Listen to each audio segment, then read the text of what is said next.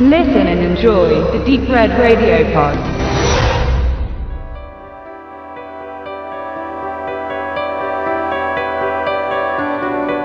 Am 14. Mai kommt mit Zweite Chance der neue Film von Oscar-Preisträgerin Susanne Bier in unsere Kinos und er erzählt folgende Geschichte, in deren Fokus das Leben von zwei Männern steht, die unterschiedlicher nicht sein können. Auf der einen Hand haben wir Andreas, er ist Polizist, hat einen guten Job, er ist gut ausgelastet, hat eine junge Familie, eine schöne Frau, ein Haus am See und ist Vater geworden vor nicht allzu langer Zeit. Das Glück ist fast perfekt, außer dass sein Sohn, ähm, der Alexander, vielleicht, wie es aber bei vielen jungen äh, Kleinkindern ist, äh, noch sehr viel schreit und die Nacht zum Tag macht und somit die Eltern vielleicht etwas unter Schlafmangel leiden. Auf der anderen Hand haben wir Tristan. Der lebt mit seiner Freundin, nachdem er aus dem Gefängnis gekommen ist, in einem Apartment. Alles ist verdreckt, alles vermüllt. Er selber ist ein Junkie, schert sich mehr um den nächsten Schuss als um den Sohn Sophus, der halt in seinen Exkrementen mehr oder weniger ein Leben allein vor sich hin fristet. Wie es so kommt, treffen die beiden Männer aufeinander.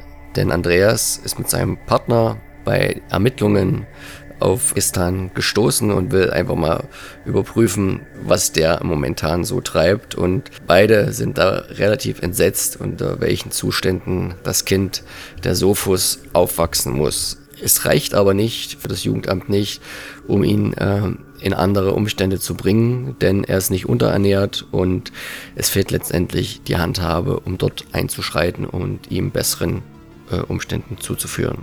Wenig später kommt es zu einem tragischen und auslösenden Ereignis für eine Verkettung von Umständen, die eine zweite Chance prägen. Denn der Alexander, der Sohn von Andreas, stirbt. Plötzlicher Kindstod. Die Mutter, die das in der Nacht das erste merkt, ist total paralysiert, gelähmt, will es nicht wahrhaben, verdrängt.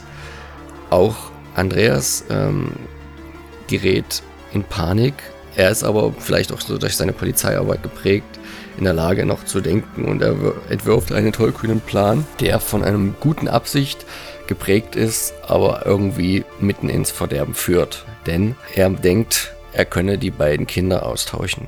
Er will also den toten Alexander, dem Tristan und seiner Freundin unterjubeln, Junkies, die vielleicht eventuell eh nichts mitkriegen und will dem Sophus eine Chance auf ein besseres Leben geben und auch seine Frau aus diesem tiefen emotionalen Loch ziehen.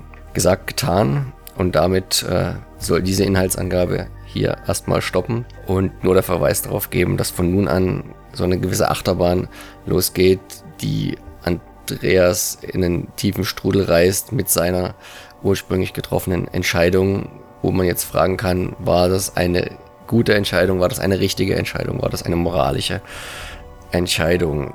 Wobei es sei vermerkt, dass der Film jetzt nicht als Psychothriller fungiert und mit diversen Plot-Twists dann aufwartet oder auch nicht seinen Fokus darauf legt. Es ist eher eine Psychostudie, ein Psychogramm von zwei Männern, die halt unterschiedlicher nicht sein könnten.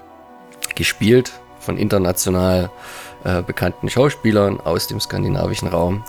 Denn der eine, äh, der Andreas, äh, wird verkörpert von Nikolai Coster-Waldau, vielen bekannt sicher aus Game of Thrones oder aus skandinavischen ebenfalls großen Produktionen wie Headhunters, aber auch internationalen äh, Filmen, Hollywood-Filmen wie Mama äh, oder Oblivion.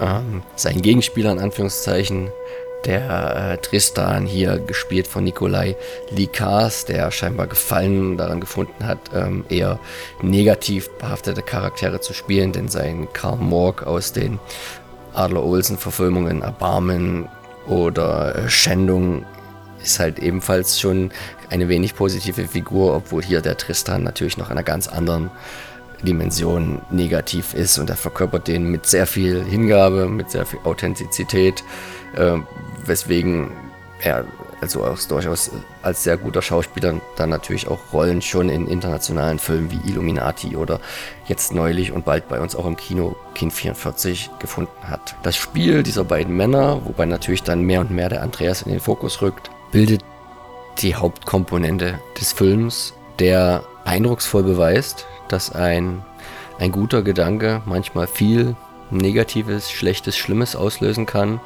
und der sehr anregend ähm, dazu beiträgt, äh, sich immer mal wieder die Frage zu stellen bei verschiedensten Sachen. Heiligt der Zweck die Mittel? Zweite Chance von Susanne Bier ab 14.05. im Kino und äh, jeder, der an einem guten europäischen Stoff interessiert ist, sollte dem Film mindestens eine erste Chance im Kino geben und dann vielleicht später im Heimkino gerne nochmal eine zweite, denn das ist einer von der Kategorie, den man ruhig öfter sich anschauen kann, ohne dass er an Brisanz verliert.